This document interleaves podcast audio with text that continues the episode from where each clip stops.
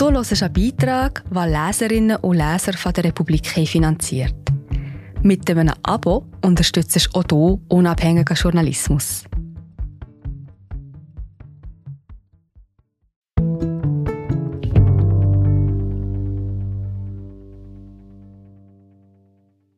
Den eigenen Staat verklagen und 17 Richtern Rede und Antwort stehen, das machen die Schweizer Klimaseniorinnen vor dem Europäischen Gerichtshof für Menschenrechte. Unter den Augen der Weltöffentlichkeit. Frau Stern reist nach Straßburg. Von Brigitte Hörlimann, gelesen von Dominik Barth. Ich bin nervös und kribbelig, habe nicht gut geschlafen. Es ist crazy, was seit ein paar Tagen abgeht, vor allem dieser Medienrummel. Aber nun sind wir soweit. Fast sieben Jahre haben wir auf diesen Moment hingearbeitet, drei Watschen in der Schweiz kassiert. Wir sind belächelt, als Grosis, peinliche Lachnummer und lustige Frauen bezeichnet worden. Oder noch schlimmer, als Marionetten von Greenpeace. Das ist despektierlich und beleidigend. Doch die positiven Feedbacks haben klar überwogen. Manche Leute reagierten schon fast euphorisch auf unser Vorgehen. Sagt's und trinkt einen Schluck Ingwertee. Elisabeth Stern aus dem Zürcher Oberland, 75 Jahre alt, Psychologin und promovierte Ethnologin, Aktivistin seit einem halben Jahrhundert, ist auf dem Weg nach Straßburg. Mit dem Zug, selbstverständlich, Streiks hin oder her.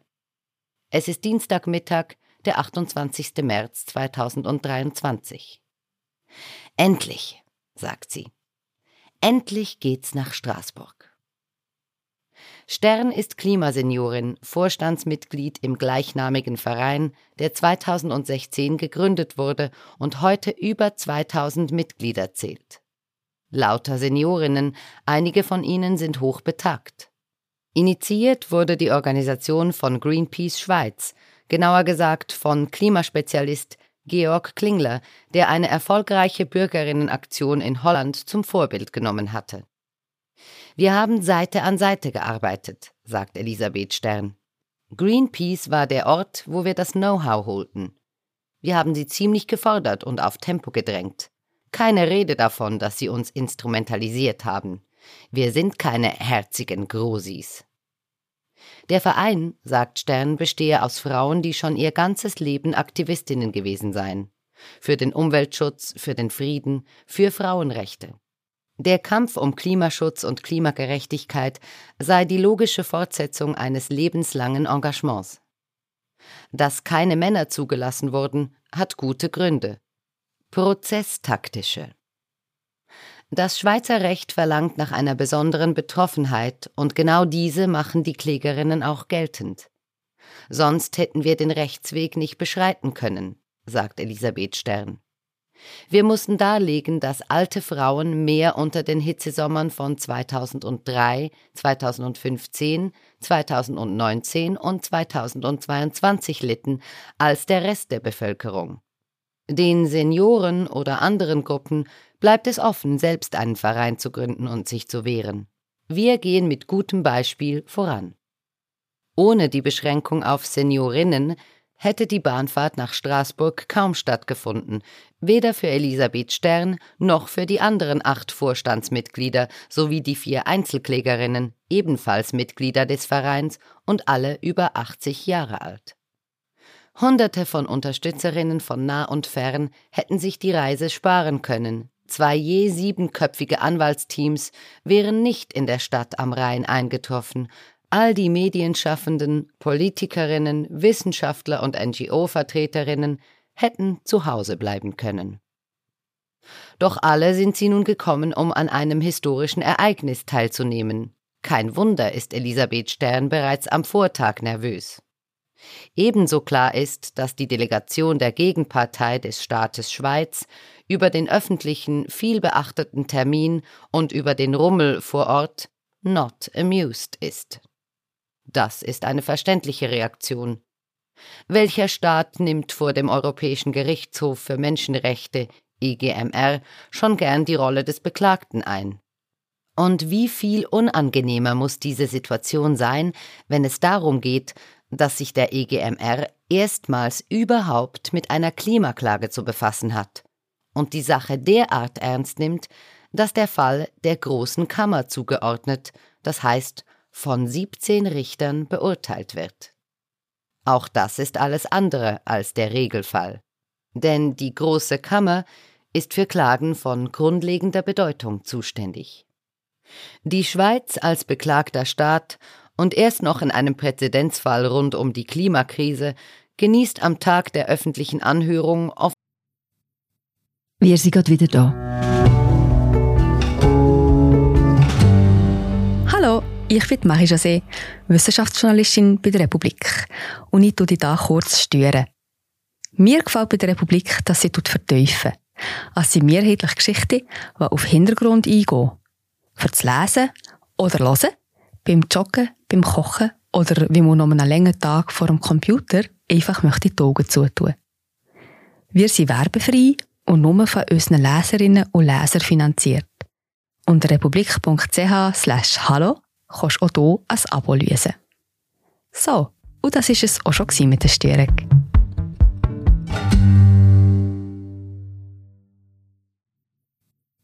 Offensichtlich nicht die Sympathien der Menschenmenge.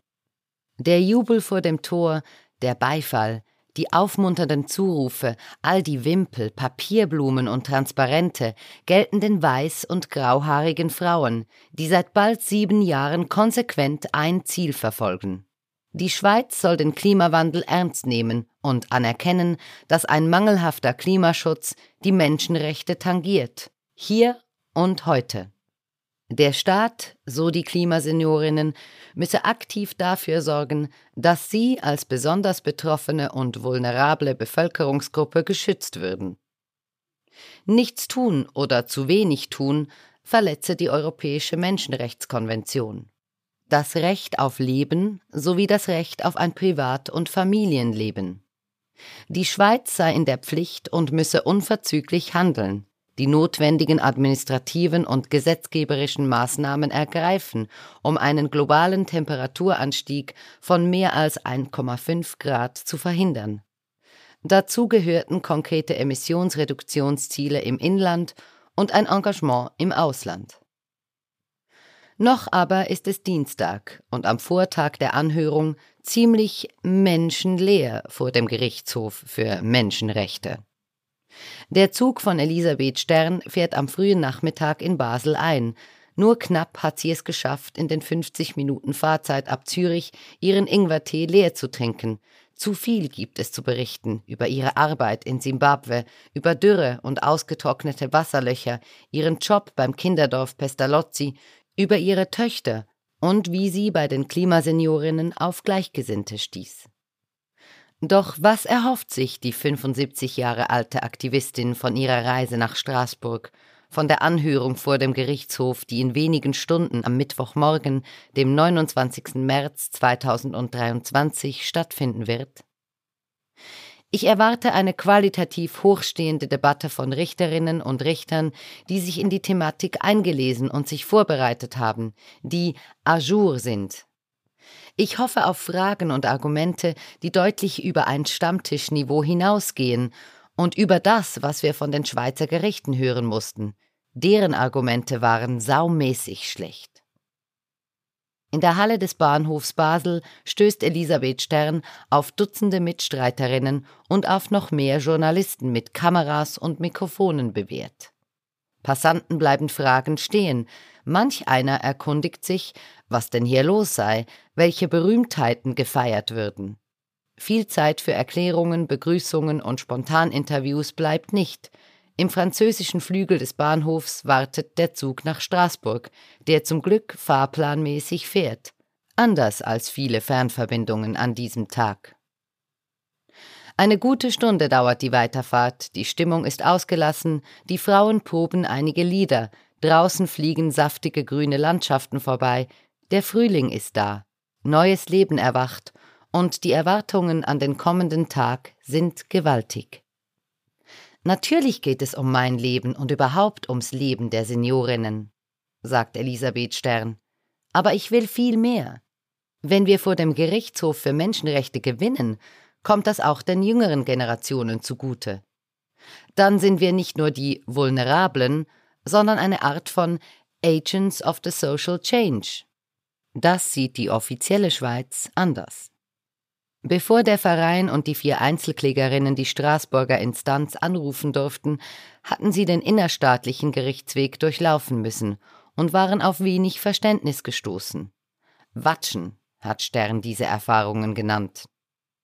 2016 reichen die Klimaseniorinnen ihr Begehren für mehr Klimaschutz beim Bundesrat und dem zuständigen Departement ein. Auf das Anliegen wird nicht eingetreten, mit der Begründung, es liege kein Eingriff in die persönliche Rechtssphäre der Klägerinnen vor. 2017 gelangen sie ans Bundesverwaltungsgericht und kassieren Ende 2018 die zweite Abweisung. Dieses Mal heißt es, sie seien von der Klimaerwärmung bzw. von den ihrer Auffassung nach ungenügenden Klimaschutzmaßnahmen der Schweiz nicht mehr betroffen als andere Menschen. 2019 folgt die Beschwerde ans Bundesgericht. Der Verein und die vier Einzelklägerinnen unterliegen erneut. Die Schweiz habe noch genügend Zeit für griffige Maßnahmen und die Seniorinnen seien derzeit nicht in der erforderlichen Intensität in ihren Rechten berührt, heißt es aus Lausanne. Und das Anliegen sei nicht auf dem Rechtsweg, sondern mit politischen Mitteln durchzusetzen. 2020 rufen die Klimaseniorinnen den Europäischen Gerichtshof für Menschenrechte an. Am 29. März 2023 findet vor der Großen Kammer eine Anhörung statt. Mit einem Entscheid wird erst Ende Jahr gerechnet. Würden die Klägerinnen Recht bekommen, müsste die Schweiz die von ihnen monierten Menschenrechtsverletzungen beheben. Das heißt, sie müsste Gesetze erlassen oder ändern. Das Urteil wäre ein Präzedenzfall für die 46 Mitgliedstaaten des Europarats und damit unter anderem auch für alle Staaten der EU. Sämtliche Gerichte in diesen Ländern hätten sich künftig an der Rechtsprechung aus Straßburg zu orientieren. Es geht um viel. Darum die große internationale Aufmerksamkeit am Tag der Anhörung. Am historischen Mittwochmorgen, dem 29. März 2023. Werden sich die Erwartungen von Elisabeth Stern und den anderen Klimaseniorinnen erfüllen, in diesem riesigen Gerichtsgebäude aus Glas und Stahl, das Transparenz und Nüchternheit ausstrahlt, der Theatralik des Verfahrens zum Trotz?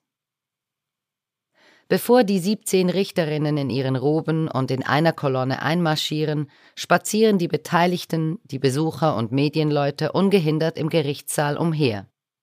Sie fotografieren und filmen die zwei Anwaltsteams, die verlegen in ihren Aktenblättern oder auf die Laptops starren, die weißhaarigen Klägerinnen, die Namensschilder der Richterinnen oder bekannte Gesichter in den Zuschauerreihen.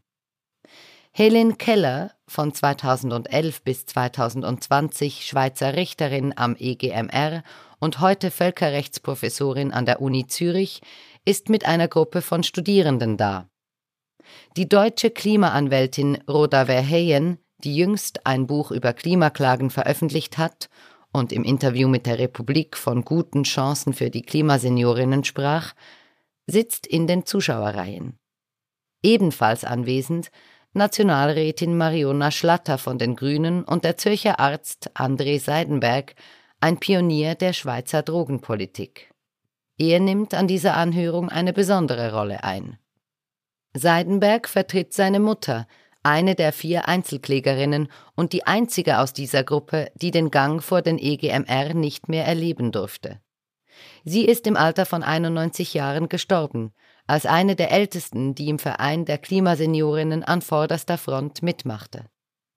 Seine Mutter, sagt Seidenberg, sei schon immer eine bewegte Frau gewesen und eine Feministin. Völlig klar für ihn, dass er die Mission der Mutter zu Ende führt. Als die Glocke ertönt, müssen alle an ihre Plätze. Jetzt ist Schluss mit dem Filmen, Fotografieren und Schwatzen. Das Prozedere der Anhörung verläuft streng, förmlich, zeitlich eng getaktet. Gesprochen wird auf Englisch oder Französisch. Als erstes darf das Anwaltsteam des beklagten Staats 30 Minuten lang darlegen, warum die Klage der Seniorinnen abzuweisen sei, falls sie denn zugelassen wird. Eine Auswahl von vier Argumenten der offiziellen Schweiz. Es gilt die Gewaltenteilung. Eine übermäßige Vergerichtlichung des Klimaproblems ist zu verhindern. Klimaschutz ist Aufgabe der Politik und des demokratisch legitimierten Gesetzgebers. Generell ist die Regierung der Auffassung, dass nationale oder internationale Gerichte weder die Kompetenz noch das nötige Fachwissen besitzen, um eine Klimapolitik zu entwickeln oder konkrete Maßnahmen zur Bekämpfung der Treibhausgasemissionen festzulegen. Die Schweiz unternimmt alles Zumutbare, um den Klimawandel zu stoppen. Sie ist auf Kurs, hält sich an sämtliche Verpflichtungen und ist gewillt, ambitioniert und effektiv auf die Klimakrise zu reagieren. Ein Verein kann nicht Opfer im Sinne der Menschenrechtskonvention sein, und die Einzelklägerinnen sind nicht mehr betroffen als andere Gruppen in der Bevölkerung, etwa Schwangere oder chronisch Kranke. Überhaupt ist die Schweiz zu klein, um die globale Klimaerwärmung zu beeinflussen. Es fehlt am direkten Kausalzusammenhang zwischen den gesundheitlichen Beschwerden der Seniorinnen und den Klimaschutzmaßnahmen der Schweiz. Nun ergreift die Gegenseite das Wort, das Anwaltsteam der Klimaseniorinnen. Eine Auswahl von vier Argumenten aus dem klägerischen Votum. Die reiche, hochentwickelte und konsumintensive Schweiz ist nicht auf Kurs. Würden alle Länder so handeln wie sie, wäre bis ins Jahr 2100 eine globale Erwärmung von bis zu 3 Grad Celsius zu erwarten. Die Zielsetzung der Schweiz schneidet deutlich schlechter ab als in vergleichbaren Staaten. Geplant ist, die Emissionen mit inländischen Maßnahmen bis 2030 auf 34 Prozent unter das Emissionsniveau von 1990 zu senken. Nötig wären mehr als 60 Prozent. Die Zielsetzung in der EU beträgt 55 Prozent, in Dänemark 70, in Finnland 60 und in Deutschland 65 Prozent. Der Klimawandel stellt die größte Bedrohung für die Menschenrechte dar und fällt deshalb in den Zuständigkeitsbereich des EGMR. Hitze tötet. Die Seniorinnen sind real und ernsthaft gefährdet. Es besteht ein wissenschaftlicher Konsens darüber, dass kaum mehr Zeit bleibt, um strengere Maßnahmen zu ergreifen, wenn das Ziel erreicht werden soll, die Erderwärmung auf 1,5 Grad Celsius zu beschränken. Offenbar beruft sich die Schweizer Regierung nicht auf die neuesten und besten wissenschaftlichen Erkenntnisse, sondern auf politische Erwägungen. Das sind nur eine Handvoll Argumente der beiden Kontrahenten, die in Straßburg die Klingen kreuzen und sich tunlichst aus dem Weg gehen. Weit mehr als vor Gericht mündlich geäußert werden darf, steht in den zahlreichen Rechtsschriften, die zuvor eingereicht wurden. Beide Seiten verweisen auf wissenschaftliche Studien, auf vergleichbare Urteile, auf die Aussagen und Einschätzungen von Expertinnen. Das Thema ist komplex. Die rechtliche Einordnung ist komplex. Und die Auffassungen darüber, was zu unternehmen ist, gehen weit auseinander. Gut 100 Medienschaffende verfolgen die Anhörung per Videoübertragung in einem separaten Raum im Hintergrund.